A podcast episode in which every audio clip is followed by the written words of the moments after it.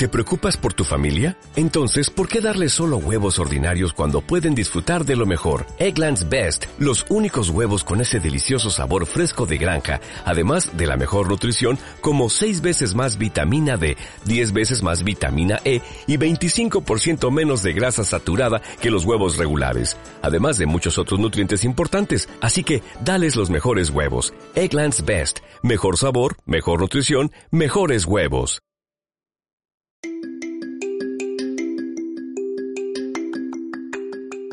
Bienvenidos a Briefing, tu dosis diaria de mercados, finanzas, startups, blockchain y lo que surja.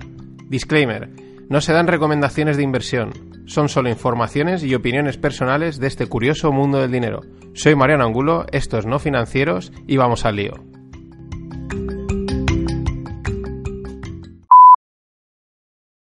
This is huge. Harry and Meghan are leaving the palace to become financially independent.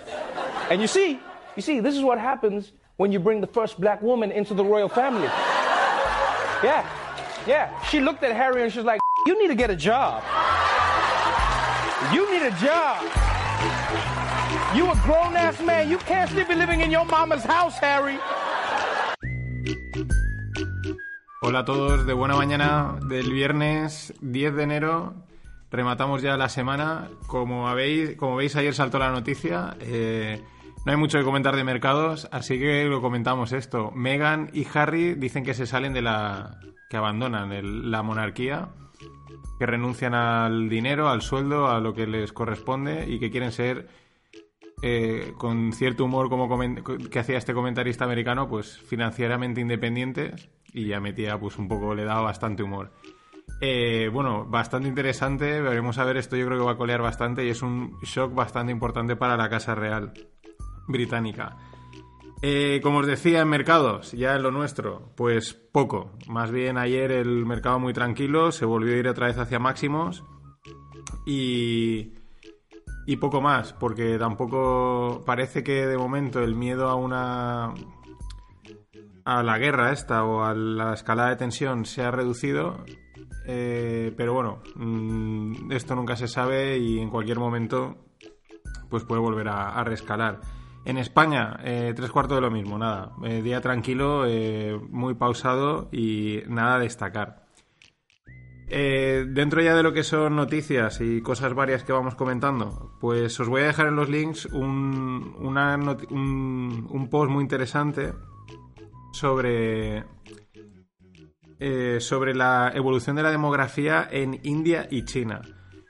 Muy interesante porque se ve como, pues, eh, China, la, pese a que son una... Bueno, son... Son no sé cuántos... eh, ahora, ahora no me viene, creo que son mil millones.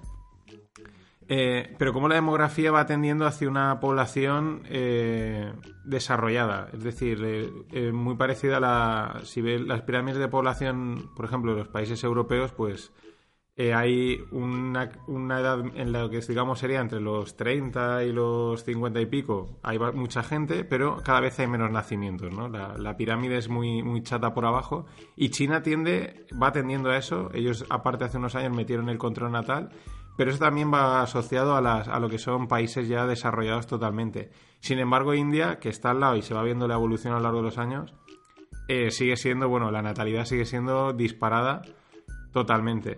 Pero es muy interesante, sobre todo porque esto luego, eh, la demografía, y como bien sabemos en España, que es lo que se comenta antiguamente, y relacionado con las pensiones, pues es muy, o sea, tiene mucho peso, sobre todo a futuro, porque al final necesitas gente que, que el día de mañana trabaje y, genere, genere economía. Y es un problema eh, tener tasas de natalidad tan bajas. Pero bueno, os lo dejo en el post que está muy interesante. Eh, como estaba hablando de España, pues en breve, ya este, esta Navidad ya ha salido la- las noticias del, del AVLO, que es el ave low cost, el ave de bajo coste. Eh, a lo largo de este año mm, se, se va a liberalizar o está liberalizado, entrarán a competir eh, pues nuevos, nuevas empresas, no va, a ser, no va a estar monopolizado por el Estado. Entre ellas SNCF, que es eh, la Société Nationale de Chemins de Fer, los franceses, que ya operan en España, ya mueven no, no el AVE, sino en temas logísticos, pues ya mueven en torno a unos 60 millones de euros, que, bueno, pues es una cifra eh, que puede sonar a mucho, pero realmente en el sector logístico, pues mm, tampoco es algo muy destacable. Pero bueno, que ellos ya están por aquí metidos, igual que lo están los, eh, los alemanes con Deutsche Bahn. Eh, poco más, no, no, encontré muchas cosas más así de economía general. Bueno, sí, otra más, que se me había pasado la tengo aquí en los apuntes. Y relacionada con Harry y Meghan, aunque no directamente. Eh, Reino Unido en breve tiene que renovar su contrato de telecomunicaciones de las, del 5G y en teoría eh, parece ser que debería de ser Huawei, pero como hay muy buenas relaciones con Estados Unidos y Estados Unidos a Huawei le dijo que a tu casa, pues ahí hay cierta presión o cierta influencia y, está en duda que, que Huawei renueve el, contrato con, con Reino Unido más que la noticia en sí de renovar o no, eh, da una buena idea de la, de la, sintonía que siempre ha habido y que mm, entre Trump y Boris, pues probablemente va a haber o haya, eh, pues entre Reino Unido y Estados Unidos, ¿no? Son, son dos aliados, pero aparte, pues bueno, eh, si encima los dos líderes pues son de la misma comba, pues se nota mucho más. Y poco más en cuanto así a economía o finanzas más generales. Entramos ya en las que en lo que nos mola, en lo que le da bastante juego a todo esto, en las, en las startups.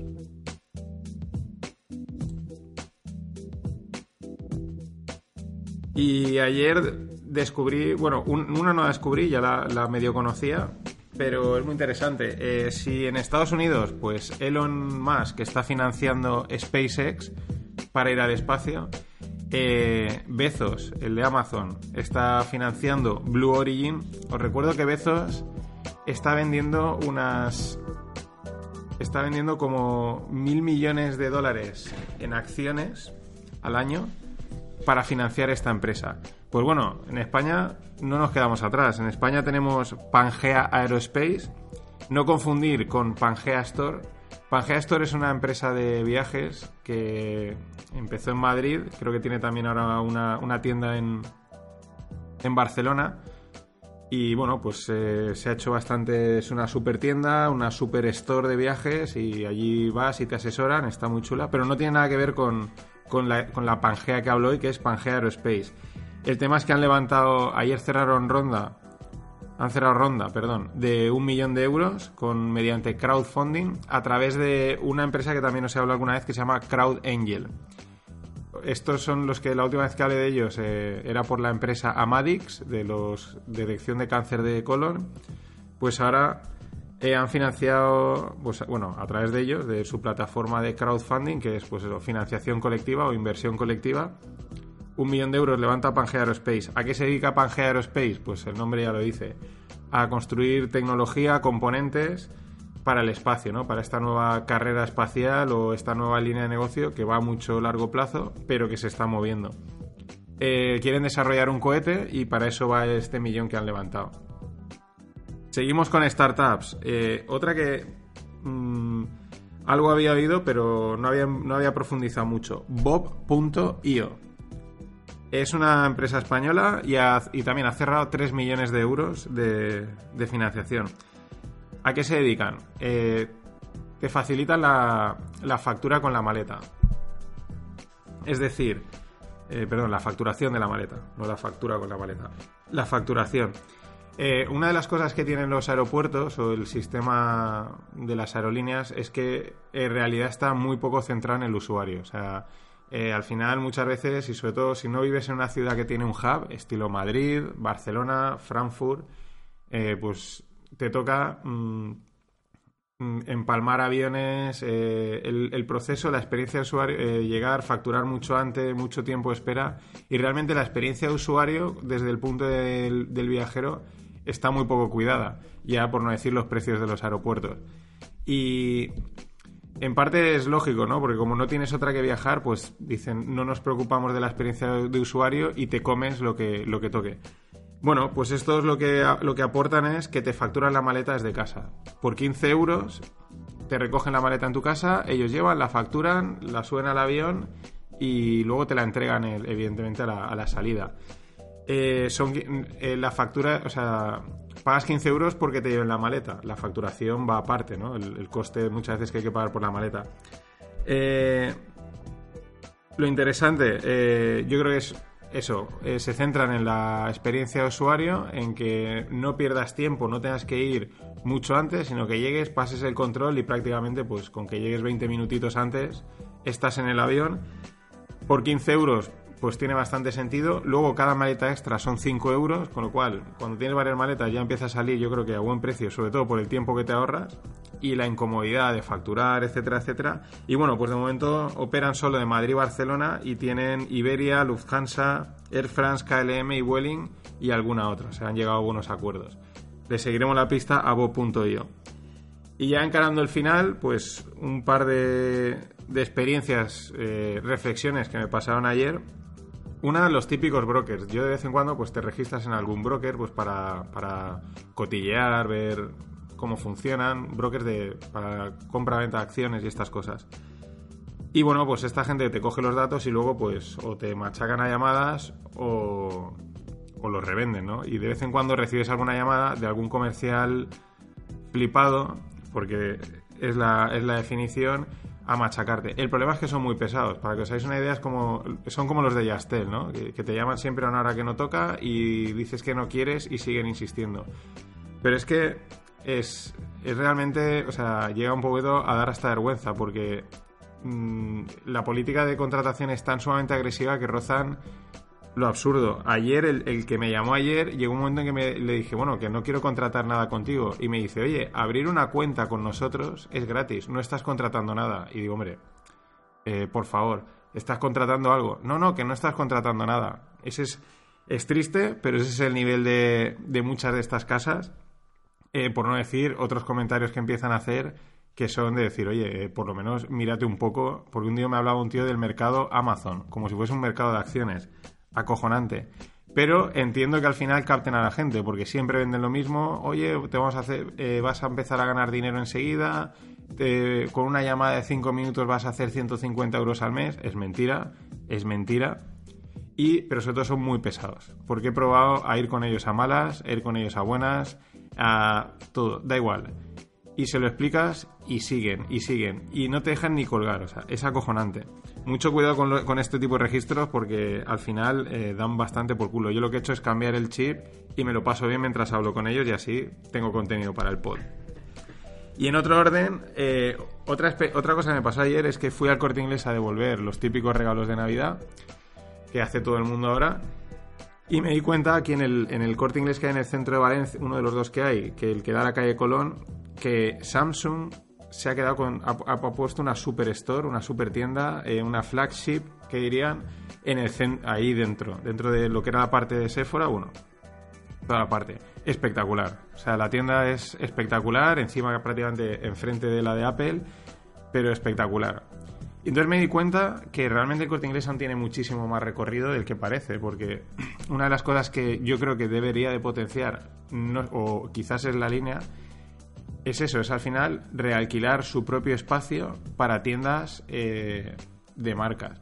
Es algo en lo que ya más o menos va en la línea, porque cuando vas a la zona de, ropa, eh, cada, cada, marca tiene como su zona, ¿no? No sé si pagarán por tener la zona en específico, pero me refiero a, potenciar un poco más la experiencia, ¿no? A que pueden realquilar esos espacios a un precio mayor, pero ofreciendo pues una diferenciación mayor. Como el, con el caso de Samsung se ve muy claro. O sea, es no es un cuadrado con la marca y ya está. No, no.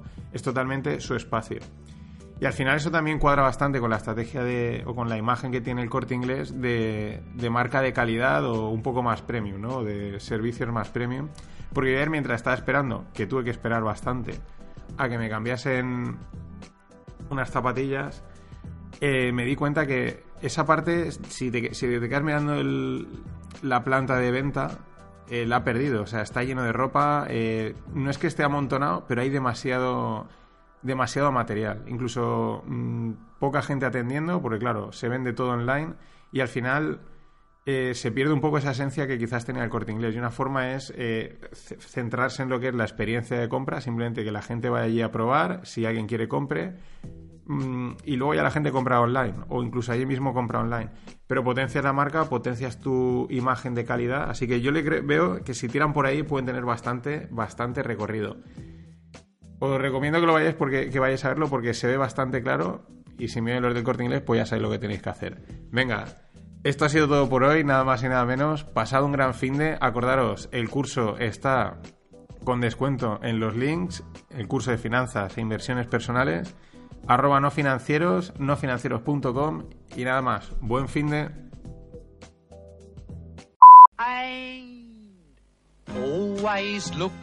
Bright side of life.